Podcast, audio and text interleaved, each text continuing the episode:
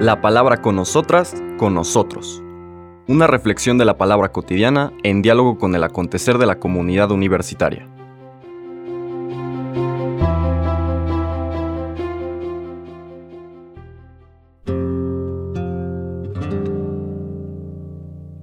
Hola, buenos días. Bienvenidas, bienvenidos a la palabra con nosotras, con nosotros.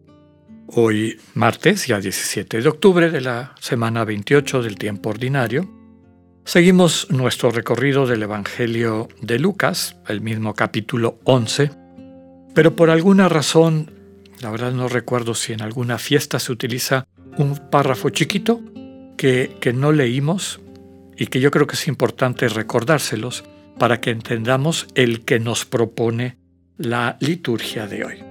En esos versículos que están entre la lectura de ayer, entre el 32 y el 37, es decir, del 33 al 36, es donde Lucas pone aquella expresión de que una lámpara no se pone, no se esconde bajo una canasta, sino que para que viva a plenitud, para que sirva pues se le pone sobre un pedestal de tal forma que ilumine todo su entorno. Y después un texto interesante, siento que a veces poco entendido, cuando dice que la lámpara del cuerpo es tu ojo. La lámpara de tu cuerpo es tu ojo.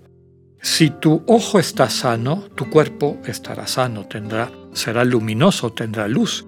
Si tu ojo está oscuro, tu cuerpo estará enfermo, es decir, estará en la oscuridad. Desde luego que es una expresión idiomática para describir, no, está hablando de enfermedades oftálmicas, digamos, está hablando de una capacidad y una sensibilidad. ¿Cómo percibes el mundo simbolizado por el ojo, que normalmente es nuestra primera y más fuerte ventana para relacionarnos con nuestro entorno?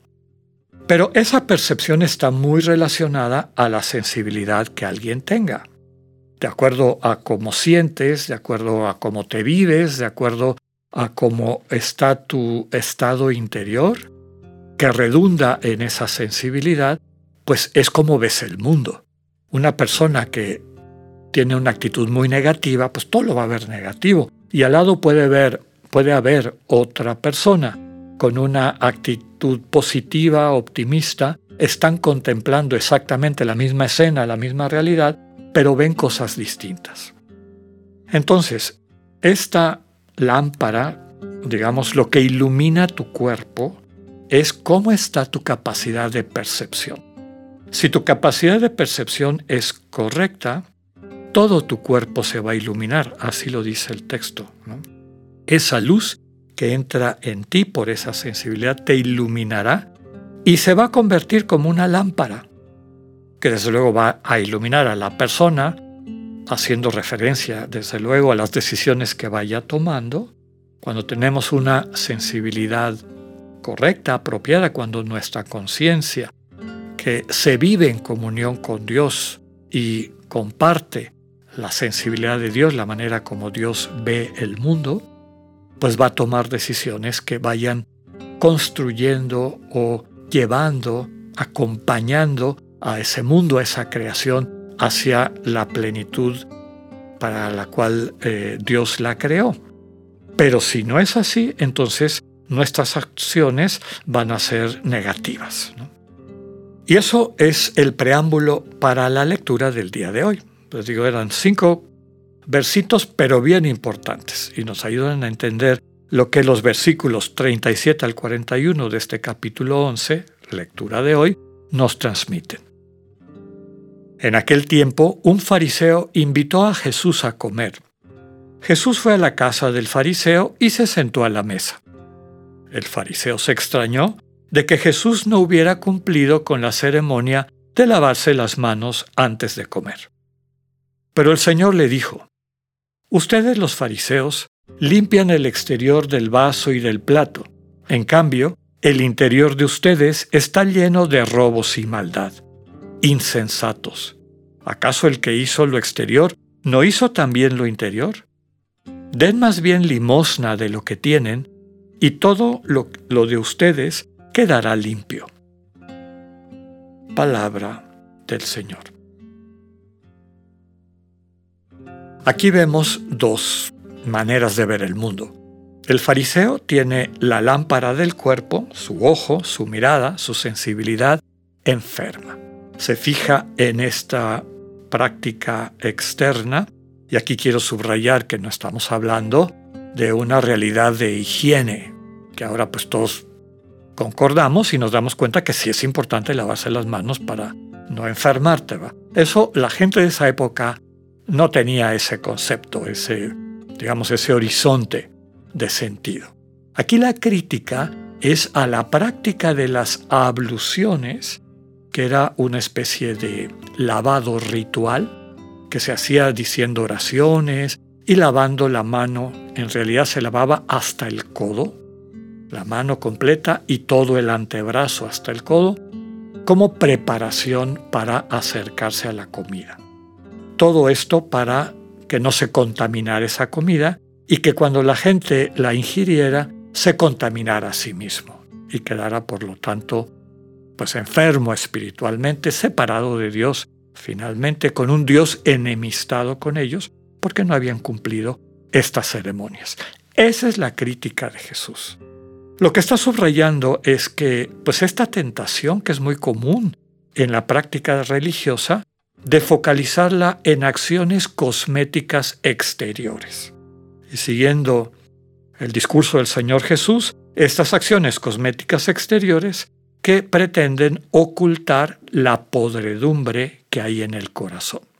Es decir, un corazón muerto, un corazón insensible.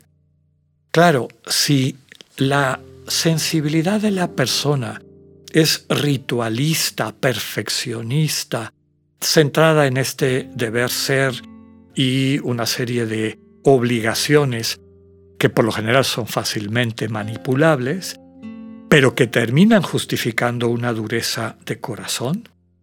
En el fondo son acciones eh, superficiales y peligrosas porque la gente al cumplirlas al pie de la letra o de acuerdo como lo interpretan, pues se siente que ya cumplió y no solo que ya cumplió, sino que es superior a las personas que consideran que no cumplen lo que Dios quiere, lo que Dios pide.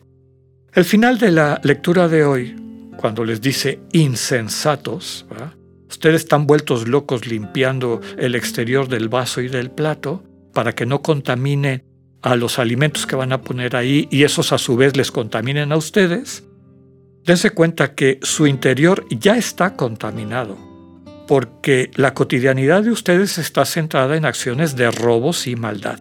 De nada les sirve toda esta práctica externa, todas estas devociones y rituales y prácticas piadosas, que en el fondo, como decíamos, son acciones cosméticas. En el fondo, ustedes están podridos, su corazón está enfermo. Y dice por dónde va el camino que realmente transforma a las personas y en qué está constituida la posibilidad de vivir en comunión con Dios, en lo que consiste la salvación. Es crecer en una sensibilidad, en la sensibilidad de Dios que es la que transmite Jesús, y por eso, fíjense la recomendación que les da, Dejen de perder el tiempo de estar limpiando el exterior del vaso y del plato. Den más bien limosna de lo que tienen, y todo lo de ustedes quedará limpio. Tampoco nos podemos quedar en una interpretación superficial de este texto. No se trata de ir por las calles regalando plata.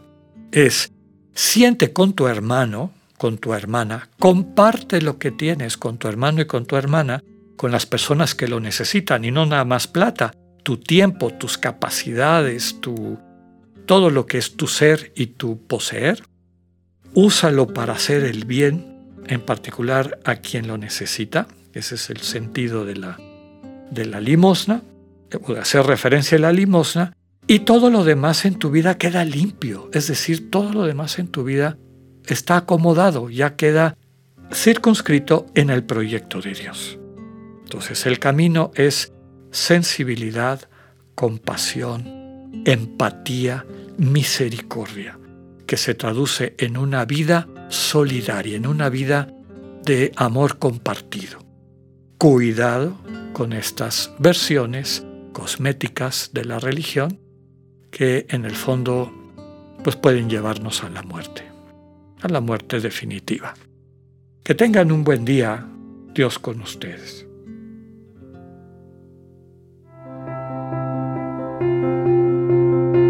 Acabamos de escuchar el mensaje del Padre Alexander Satirka.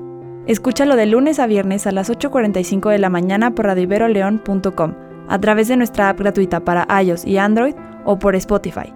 Esta es una producción de Radio Ibero León en colaboración con el ITESO, Universidad Jesuita de Guadalajara.